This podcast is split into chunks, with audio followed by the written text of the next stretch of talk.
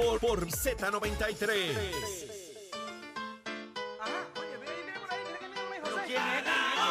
Ajá, Mato de Panamá.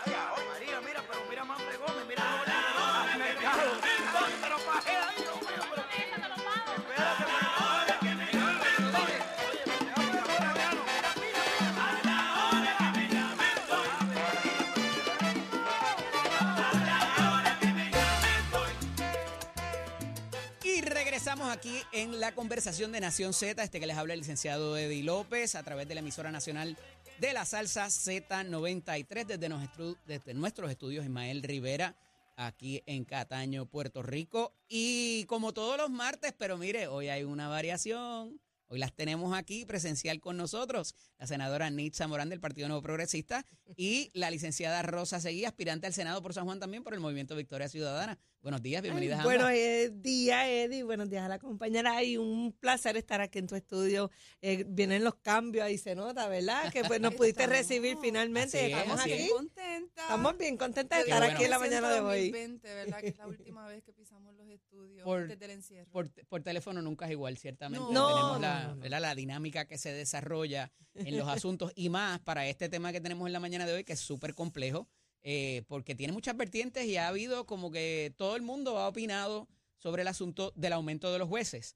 Eh, y yo creo que esto se ha recrudecido de cierta manera por las expresiones recientes del presidente de la Cámara, Rafael Tatito Hernández, que es donde se crea el disloque, donde ya esto iba, estaba a punto de culminarse. Entiendo que se había aprobado en el Senado, cuando pasa a la Cámara, ahí es que se tranca eh, y se le meten unas enmiendas que eh, tienen que ver con el aumento no solamente a los legisladores, sino a otros funcionarios de gobierno para equiparar porcentualmente lo que cada uno gana. eh, y esto pues provocó de alguna manera también la ira de otros poderes eh, constitucionales. Y ahí está más o menos trabada la controversia. Eh, ¿Cuál pudiera ser quizás la, el término feliz para esto de manera reciente? Porque no hay mucho tiempo tampoco para trabajar este asunto, senadora. Yo creo que ha llegado el, momento puntual. Eh, nosotros estuvimos evaluando eso en el Senado. La realidad es que esa enmienda que, incorporó el presidente de la Cámara eh, fue un tanto nefasto. Nosotros tampoco esperábamos, ¿verdad? A lo mejor en el caucus del Partido Popular Democrático estaba fríamente calculado. Eh, sin embargo, pues vimos la bola venir. No creo que sea viable la enmienda, por eso es que eh, va el va y en la parte de la, de la legislatura. Eh, sin embargo, pues sí se ha puntualizado, yo creo que más bien porque trajo consigo esa enmienda y ha, trastocado este, eh, los comentarios públicos y todo lo demás, aparte de que también se puso en cuestionamiento el aumento a los jueces, que sabemos que también hace muchos años que no tienen ese recurso eh, económico, ¿verdad? De ese aumento de inflación y todo, pero ha sido una rama que está debidamente, económicamente, quizás compensada, ¿verdad? Estamos viendo hoy el En reclamo comparación. en comparación de otros reclamos dentro de la rama Ujú. judicial, ¿verdad? Y de tribunales que están haciendo la misma petición. Eh, y que no cayeron, ¿verdad? Con una reclasificación o redistribución como esperaban. eh, no fue oneroso eh, y están ahora haciendo estos reclamos. Yo creo que esto hay que evaluarlo porque habíamos hablado fuera, fuera del aire de que hay otras ramas que están sufriendo eh, esta inflación, que, que su, apenas sus, su, su salario mensual son 1.500 o casi 2.000 dólares, ¿cómo viven? Eh, Yo, la compañera estaba comentando, ¿verdad? Que cuando uno empieza de cero, empieza nuevo, una casa nueva, apartamento, estos recursos Claro. que ni siquiera tienen la, la parte de la vivienda. O sea, ha sido como pero bien complicado. y yo llevo tiempo denunciando lo que no me parece que la manera apropiada es que el más que grita y el más que protesta y el más que cierra eh, de momento el expreso, eh, a ese es el que se le da, como pasaron con otros, con otras profesiones. Y aquí la realidad es que esta oposición de Rafael Tatito Hernández, y lo digo porque lo conozco personalmente por conversaciones que he sostenido con miembros que no son del Partido Popular, que no son estrictamente del Partido No Progresista, aquí eh, nadie está de acuerdo con aumentarle a los jueces si no se le aumenta a los legisladores. Yo no he Eh, escuchado absolutamente nada de eso en mi partido. Por el contrario, ¿verdad? Lo que se está solicitando es el aumento a toda la clase trabajadora que hace más de 10 años no ha podido ni tan siquiera negociar, porque se han estancado también las negociaciones colectivas, que era esa herramienta que permitía algún tipo de, de mejora económica ante la inflación que es constante. Así que inclusive Porque ya ese el- contrato se, se, se quedó, se en, quedó en nada. enfriado, En- de ya de van para casi más de 10 quin- años. 15 sí, años. correcto, Eddie. Eh, es una cosa, ¿verdad? Cuando lo hablamos. lo que son los convenios colectivos. Lo único que se quedó son las cláusulas de negociación que, que tú vas a negociar si no tienes que no se está negociar. negociando, punto. Que, que a pesar de una ley que se trató eh, de, de implementar para que se comenzara la negociación en el sector público, eso no ha pasado. Así que el modesto aumento al salario mínimo, incluyendo en, en el sector privado, ¿verdad? Porque aquí toda la clase trabajadora se ve afectada, ya se lo consumió la inflación. Así que ni tan siquiera podemos Claro. hablar de que se sientan aumentos módicos la- al sector privado. Imagínate en el sector público que lleva mucho más años. Así que a mí me parece que hay una injusticia muy grande. Eh, el presidente del Senado hizo unas expresiones dirigidas a que lo contrario a lo que estás diciendo, él lo que dijo es que no se le podía dar el, el aumento a los jueces y no se le daba el aumento a los empleados de la rama judicial y nada de eso ha Eso está bien pasado. interesante porque Y ayer, nada de ayer eso hubo ha una pasado. manifestación a esos efectos por, Y, y por parte de los claro, funcionarios de sala, que alguaciles. llevan muchísimos demás años personas. solicitándolo y Ujú. yo tengo que hacer un énfasis en que la ley que crea eh, la rama judicial, eh, Oficina de Administración de Tribunales, tiene una partida dispuesta para aumentos en salarios a la clase trabajadora de la rama judicial. Y eso no se ha tocado. Así que se, se ha 8.1 ignorado. millones de dólares. Se- es, esa es el sobrante identificado para el aumento a los jueces y juezas. Así que sí existe el dinero y yo sí estoy en, en contra de la interpretación de Pero mira que la una resolución Esos conjunta 8.1 millones de dólares que costaría ese, ese aumento o la, o la partida identificada para ellos. El de los jueces, que son menos por definición, porque por cada en cantidad, sala, no por la por cantidad cada salarial. sala hay más personal, ¿verdad? Eh, son menos cantidad, sí. Sí. Exacto. Eh, son 10.2. O sea, Correcto. menos jueces, más personal. O sea, Y es el problema también, ¿verdad? Son las personas que más reciben de la rama judicial quienes están recibiendo este aumento.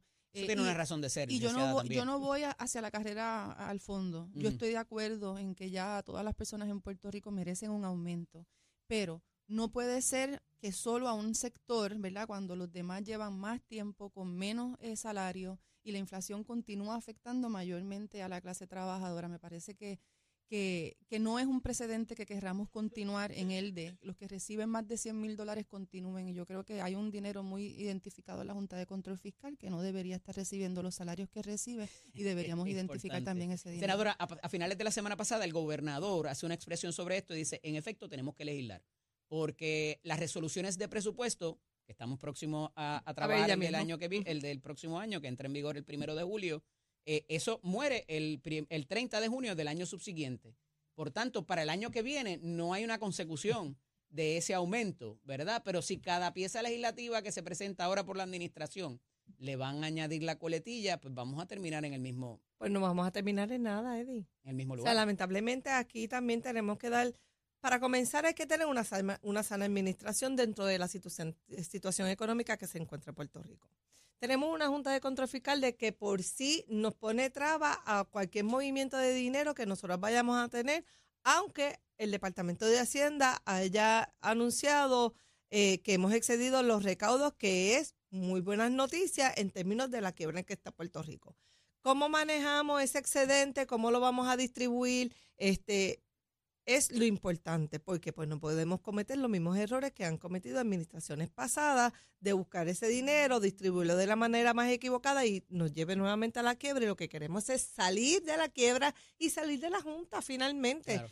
Este, así que ese excedente de dinero que tenemos en Hacienda son buenas noticias. ¿Cómo lo vamos a hacer cuando una Junta de Control Fiscal nos pone el sí o un no en una peseta o en los 50 centavos?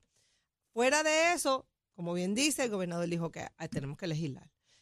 Tenemos una legislatura que a veces da pasos para cosas, ¿verdad? No tan significativas. Y, este, y, otras las rezaga, como cuando estamos, vamos a estar viendo prontamente lo del presupuesto eh, que debemos estar en esa discusión ahora mismo para poder saber si podemos contar con esos aumentos para todos los servidores públicos. Vamos a identificar la rama judicial porque es la que está ahora, ¿verdad? Ujú. Eh, en, en discusión, pero finalmente son todos los servidores públicos de que de una manera u otra, muchos de ellos dentro de la redistribución y la reclasificación no cayeron este, con una renumeración considerable. Así que El vamos a- problema no es de chavo. no Hay es de dinero porque hay dinero. Es que no Ahora, dejen gastarlo. ¿cómo es que nosotros podemos hacer esa distribución para estas ramas, estos aumentos, que bien entramos en, un aumento salarial que es mínimo para lo que estamos viviendo en términos económicos, pero se dio, eh, viene uno próximo, pero tenemos que ser entonces combativos contra la Junta de Control Fiscal para saber cómo nosotros podemos hacerle justicia salarial renumerada a estas personas que hoy están diciendo, mira, yo también necesito.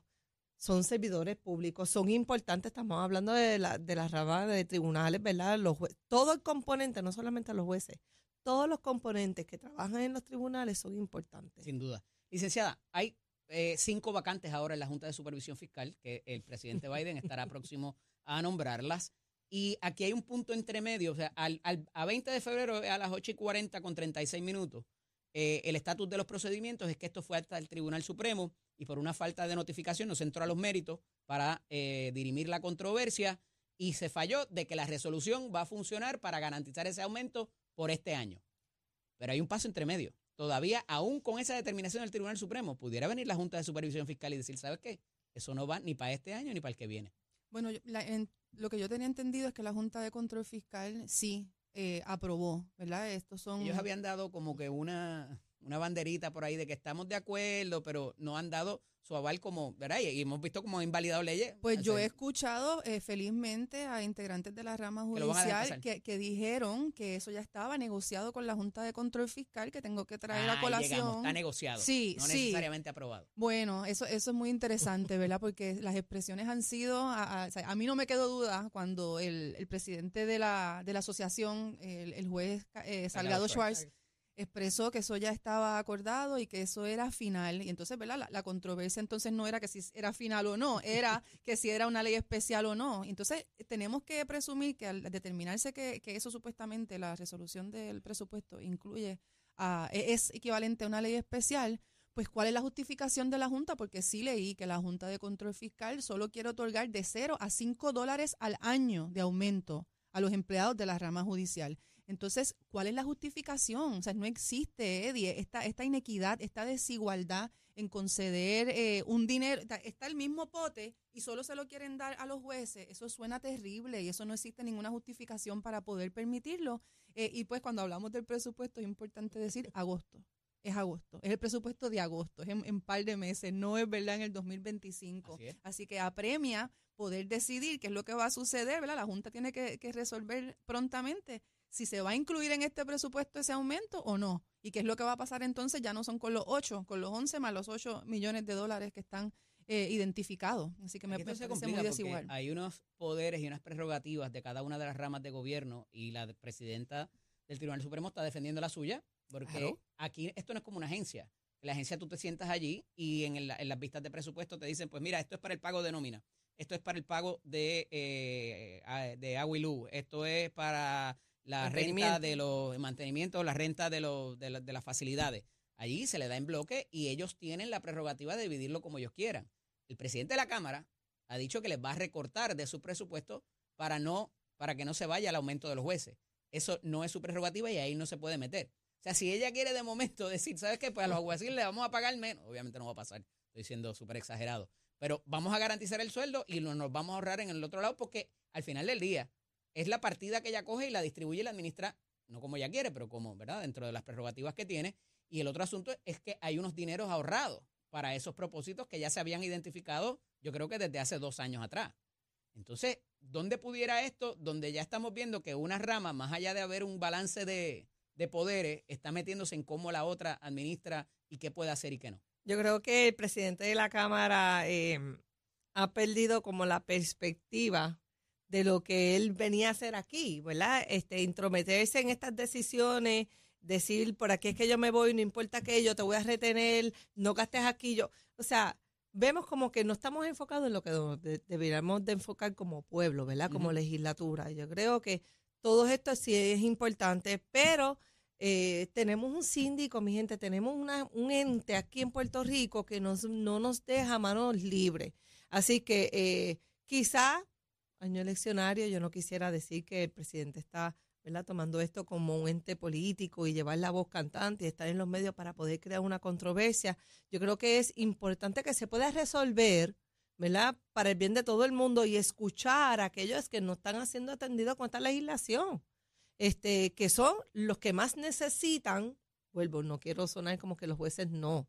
O sea, sí, quizás todo el mundo, todo Puerto Rico, todo el que trabaja necesita ese aumento y todo.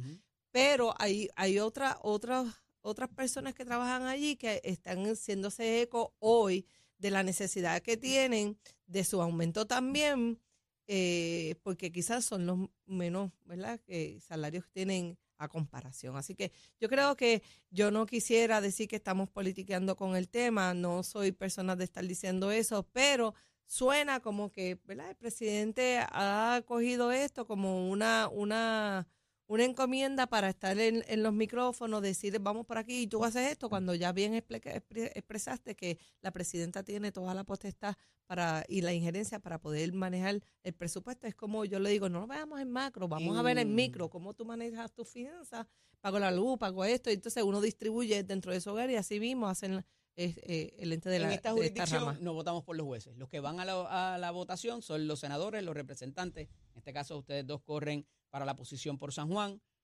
Esta estridencia gana votos, mantiene a la gente entretenida, licenciada. De parte del presidente de la Cámara. Y de- digo, pues el gobernador ha reaccionado, ha reaccionado los jueces también. Pues, pues mira, en términos Eddie, políticos, ¿cuál es el impacto? Yo, yo creo que las grandes mayorías son las que están sufriendo y yo creo que las necesidades, el país tiene muchísimas necesidades, crisis como la de salud eh, y por supuesto que muchas personas dentro de- del gobierno también están mal pagas, ¿verdad? Y de- terriblemente mal pagas. Mira cómo la Universidad de Puerto Rico estaba peleando porque se le pagara el mínimo, que no se le estaba pagando, se le estaba pagando pero por ¿qué va a menos pasar del cuando ese mínimo. político vaya a esa comunidad a visitar a ese Pues es- y ahí se es estén a donde enterando de voy, todo esto? ahí es a donde voy Ujú. las necesidades reales no se están atendiendo, que es lo que dice la senadora, ¿verdad? Hay unos problemas reales y estamos aquí discutiendo si las personas que reciben más de 100 mil dólares al año deberían continuar recibiendo aumentos. Y no se está atendiendo, ¿verdad? Que es no dejarlo solo. Es que bueno que estamos hablando de aumentos, pero aumentos para quiénes. Y aquí es que está el problema. Y entonces, si se sigue dejando a un lado a la, maya- a la mayoría, la mayoría salariada, que es como hablamos, ¿verdad? Tenemos una rama judicial, pero son más empleadas que jueces. Entonces, ¿qué es lo que va a provocar si no se escucha, si no se quieren resolver las leyes, si la Junta de Control Fiscal sigue anulando leyes? Pues vamos a ver más personas en la calle, Eddie, porque es lo que le queda. Van a la van, van a la, a la rama a la rama eh, van al Senado, se logra pasar la ley y luego va a la Cámara, la cambian, se queda estancada, no pasa nada. ¿Qué le queda? Tienen que ir al Capitolio, tienen que ir a la calle, tienen que hacerse escuchar y es un y es un Pero ¿qué derecho constitucional. Pero yo creo- de Yo creo que en esa Yo en creo que esa le va a ir mal. va- ¿A las personas que no están abogando por Claro. quienes ¿Y la mayoría la gente necesita. identifica que es que está trancado en este En este no momento, Tatito Hernández? Tatito de Hernández. estas personas que tenemos la oportunidad de llevar este mensaje de que la cosa no está yendo por donde debería de ser. El presidente ha tomado una postura en lo que él cree, hay que respetarlo. Estas consecuencias, esto el elector está escuchando. Lo veremos en la Y veremos una urnas en noviembre, exacto. Como Y en la primaria compañera. de Tatito también le va a afectar muchísimo. Él va, él va, ¿verdad? Él deja la legislatura. Yo no sé si es que esto es algo que le está haciendo, ¿verdad? Estos cambios radicales y estas decisiones bien, bien fuertes, sabiendo que no va a regresar a la legislatura, pero sí va a ser un candidato para, para las personas que residen en Dorado. Y eso tienen que ver qué es lo que él está haciendo hoy, porque todo lo que, toda acción que tiene un legislador hoy tiene consecuencias mañana. Y cada cuatro años vemos aquí personas que nos revalidan por posturas, ¿verdad? que no se identifican con las necesidades del pueblo. ¿Qué está pasando en San Juan, en la campaña de San Juan? Todo ¿De está pasando. Nosotros estamos la veo trabajando. Media, media lenta, como que no veo oposición, no veo tiraera, quizás. No, bueno, lo que pasa es que nuestras campañas, por lo No, menos. no, no de- entre ustedes. Nosotros- sino nosotros- en la Ah, no, campaña sí. en San Juan, eh, ya sea para representantes, eh, Yo veo a- a, senadores, muchas personas muy activas en, en los distintos espacios, ¿verdad? Este, caminando. eh, caminando, en foros, en conversatorios y también en los medios tradicionales. Ha, ha habido más participación de las distintas voces, ¿verdad? Aquí estamos. aquí estamos. Hace, hace tiempo hace tiempo que estamos enfocadas también en, en San Juan Guaynabo y Aguas Buenas, por supuesto. Eh, y me parece que, que va muy bien, que hay mucha esperanza y siento un cambio en mucho más interés en conocer propuestas específicas, ¿verdad? La gente quiere saber cómo se van a mejorar sus condiciones inmediatas eh, más allá de, de solo pensar en los partidos políticos, incluyendo el Victoria Ciudadana. Eh, están es- escuchando a las candidaturas y a las propuestas. Senadora, ¿cuál es el game changer? En un momento dado fue cuando le ent- entraron las redes sociales, y el internet y todo eso, ¿cuál- ¿qué hay de distinto para esta campaña para llegarle a la gente o, o mantenerla informada de las propuestas? Pues yo creo que todo el mundo está apostando a lo que es la era digital y eso está bien y uno puede acaparar cierto público dentro de las redes, este, pero yo creo que siempre es bien bueno eh, caminar a tener contacto con nuestra gente en las diversas actividades, ya sea el diálogo de uno a uno que es importante, el diálogo en grupo, este, el, el, ¿verdad? La inter- el intercambio de, de eventos que tú puedas tener en las redes o el intercambio de, ¿verdad? de legislaciones y tú coger ese insumo. Yo creo que esta es una gama de diversidad, de política nueva y campañas nuevas. Lo estamos viendo no solamente a nivel de Puerto Rico, sino a nivel de Estados Unidos. Así que eh, esto va cambiando poco a poco. Las campañas ya son bien diferentes. Son de cómo tú llegas al pueblo, cómo llegas el mensaje, especialmente cuando tú eres nuevo, ¿verdad? Una cara nueva, fresca. A mí me pasó en el 2020 en pleno eh, la, la, la compañera también, eh, yo creo que tuvimos todos los retos de la vida, el retos. encerramiento, tuvimos, eh, fue bien, bien difícil. eh, en, en ese ámbito, pues, eh, se prevaleció eh, y estoy bien, bien, bien agradecida de mi pueblo de San Juan y Aguas Buenas, que simplemente se identificaron conmigo. Estamos nuevamente haciendo campaña, ya estamos en la calle, aquí ahora podemos visitar, estamos tocando puertas, estamos tomando café.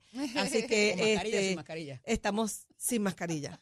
Hasta el Y momento, aquella persona que se sienta cómoda con la mascarilla, pues también, ¿verdad? Tampoco lo vamos a Nos unimos, no, claro yo que he visto no. mascarillas, fíjate. Sí, La- he visto muchas un personas utilizándolas, Debe sí. ser también para, recuerda que las personas eh, comprometidas eh, De autoinmunes. sí tienen sí, que protegerse como quieran. y- Licenciada, en la, la- ya en los minutos finales que nos quedan, eh, la cuestión del junte y las cosas la que se ha dado recientemente, cómo la gente lo percibe cuando va a visitarlos, eh, ¿qué les habla de eso? ¿Les dice sigan para adelante? ¿Cuál ha sido la, la reacción? Agraciadamente no he recibido preocupación por el caso. Agraciadamente. Eh, yo creo que la gente también está, eh, yo creo que es una posibilidad que he escuchado y he recibido mensajes de apoyo, aunque yo no soy una de las demandadas, ¿verdad? Claro. A veces piensan que hay más personas. usted y era me- candidata única. eh, y me escriben, y me, y me escriben, ¿verdad? Como que todo está bien, ha pasado, no importa. Writing. Yo veo a la gente bien dispuesta a que van a escribir, como que, como Wow. que eh, si eso pasa, no se preocupen, estamos con ustedes. Eh, lo cual fue una posibilidad, ¿verdad? Lo vimos en Guánica con Edgardo Cruz, que ahora es del Movimiento Victoria Ciudadana, que fue writing, que fue independiente eh, y estuvo a punto de, de lograr, según los números oficiales, por supuesto. Así que yo creo que sí, también una, otro aspecto para hacer campaña es entregando información en las luces y tengo que decir que me funciona, que hay mucho apoyo, que la esa- gente lo ese método es bien pide. tradicional. Eh, por supuesto, sí, es el de contacto, ven la cara, le entregas la, la hoja con información, con las propuestas. Interesante. Eh, y, y hay mucho mucho apoyo, mucho recibimiento positivo, aun cuando es en horas de, de ir al trabajo, que la gente quizás no está tan alegre. Así que estamos bien esperanzadas. Yo creo que, regresando yo- yo- grato, yo creo que ahora mismo to- todo Si se es todo se grato, vale, todo se llegar a vale. la de casa. seguro.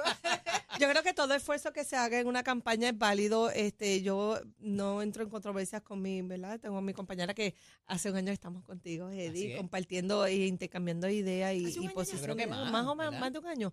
Así que gracias por la oportunidad y siempre ha sido algo de cordialidad, de respeto. A veces coincidimos, a veces no. Y yo creo que todas las campañas deben ser lo mismo. Aquí, a final de cuentas, es el pueblo de Puerto Rico el que se va a ver beneficiado de aquellos que vamos a ser electos en el 2024. Escuchen el panel que viene ya mismo. Que es- está un poquito más no caliente. Eso no pasa aquí. Aquí no, aquí no pasa y de hecho este queremos darte este la, por- la- el, ¿verdad? el agradecimiento porque ya hemos eh, ha trastocado eh, eh, públicamente de que las mujeres seguimos haciendo la diferencia. Este año, este cuatrenio fuimos las mujeres en la mayoría en el ¿Vieron los Senado Colbert y entonces en- nosotros volvemos a ser el ente este decisivo en estas elecciones. Yo creo que vamos a ver muchos cambios ahora en las campañas también. Básicamente en nuestro distrito o en, o en, ¿verdad? en San Juan todas las papeletas tienen una mujer de compañera. Claro que sí. Así que este yo creo que vamos vamos dirigidos y que ¿verdad? estos censos que se han hecho, pues bi- bien es sabido de que pues sí, estamos estamos eso. listas para las contiendas del 2024. Tenemos más tiempo ahora, así que cuando estamos presencial, inclusive por teléfono, así que tienen ahí el foro para ustedes. Este, Encantada. Gracias a Nación Z. compromiso cuando quieran volver, eh, preferiblemente lo hacemos así. eh, si- Sí, sí, bueno, mi compañera estamos, también, claro, no solamente sí, radio, sino claro tenemos sí. redes, televisión también. así Siempre que, que, es antes de las horas laborables, estamos aquí súper grato mantener la conversación inteligente para tener la gente informada. Así que agradezco que Muchas pudiera estar con nosotros en la mañana de hoy. Gracias a ustedes por el favor. Amigos, es momento de hablar de deportes con nuestro compañero Tato Hernández. No se retiren, que vienen otro panel por ahí bien interesante de Ramoncito Ruiz Nieves y el, el amigo senador eh, Gregorio Matías. Y ya está por ahí con nosotros también el licenciado Anthony Maceira. Tato, cuéntame. Vamos arriba, vamos arriba. Muy buenos días para todos y saludo a la distinguida dama que se encuentra ahí compartiendo contigo. Vámonos con los deportes y hablando de damas, esta noticia también es a nivel femenino y es que estamos de en la página del Huracán Azul, página del equipo de Puerto Rico a nivel del balompié femenino. Óigame, histórico triunfo de Puerto Rico clasifica la Copa Oro de la CONCACAF. La Federación Femenina la primera en clasificar el torneo más importante de nuestra región. Esto estuvo pasando durante el fin de semana. Y también Puerto Rico está de pláceme a nivel del equipo femenino de Puerto Rico que se encuentra en el World Table Tennis Team Championship en Busan, China, donde ya han tenido dos importantes victorias, óigame, y una de ellas se la dejaron caer y de qué manera al equipo de Malasia, y usted se entera aquí en Nación Z Somos Deportes, y esto es con el auspicio de Mete Escuela que te informa que ya estamos en la última gran semana de matrícula. 787-238-9494, 787-238-9494, es el numerito de llamar, visita nuestros recintos, óigame, coge tu orientación y verás por qué puedes estudiar en Mestre College. Oiga, chamo, give it on my friend.